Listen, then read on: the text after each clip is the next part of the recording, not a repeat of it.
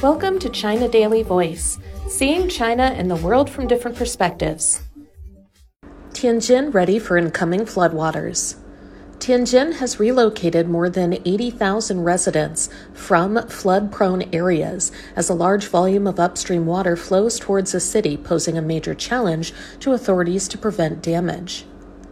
Located on the Bohai Sea, Tianjin covers the estuaries of three major rivers in North China's Haihe River Basin, including Daqing, Yongding, and Ziyaxin. Unprecedented heavy rainfall since the end of last month has sent floodwaters moving toward Tianjin after the torrents passed through upstream regions last week, including some cities in neighboring Hebei province. Flooding red alerts have already been issued. Tianjin has taken multiple measures to prepare for the floodwaters, including reinforcing riverside dikes, dredging waterways, and relocating large swaths of residents. The majority of relocations are from Xiqing and Jinghai districts, which are covered by the Dongdian Water Detention Area. The low lying area, which helps divert and retard floodwaters, was put into use on August 1st. The area covers 379 square kilometers, with 100 square kilometers in the two districts of Tianjin. The remainder of the detention area is in Hebei. According to a notice from Jinghai District's Flood Prevention Authority, all the residents of Taitou, Duliu, and Wangkou townships were relocated before Thursday. More than 30,000 people from 23 villages have been relocated, according to thepaper.cn.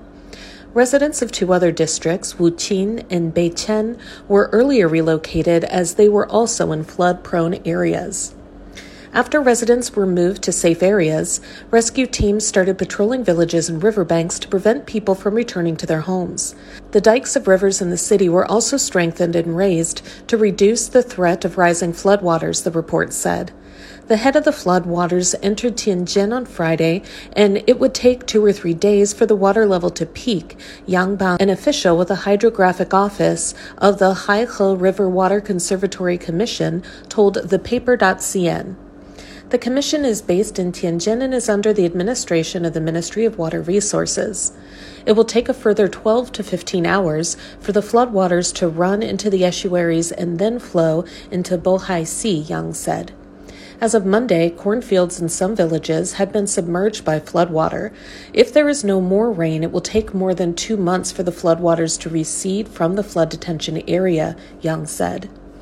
However, the downtown area of Tianjin would not be flooded as Yongdingxin River to the north and Duliujian River to the south had been expanded in the past to deal with flooding, said Yang Zhigang, head of the Commission's Flood and Drought Disaster Prevention Department.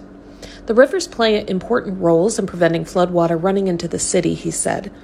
Although the floodwater in the Haihe River basin is receding, there are still risks, Yang Zhigang added. People that have been relocated should not go back to the flood prone areas arbitrarily, given that the receding of floodwaters in the flood detention areas will need a long time, he said. To allow floodwaters to subside smoothly, local flood prevention authorities should remove obstacles in river channels, such as some structures and low bridges, he added. According to Yang Zhigang, dikes in the country's northern areas have not been tested by major floods for a long time so there may be some hidden dangers when suddenly faced with a large flood, such as collapsing structures, especially in areas soaked by water for a long time. Enough personnel are needed to strengthen patrols of such areas, he said.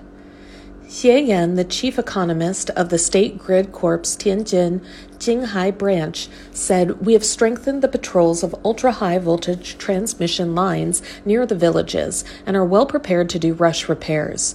The company has set up 24 hour services, including patrolling vehicles and increased numbers of engineers, to deal with any possible power cuts caused by the incoming floods.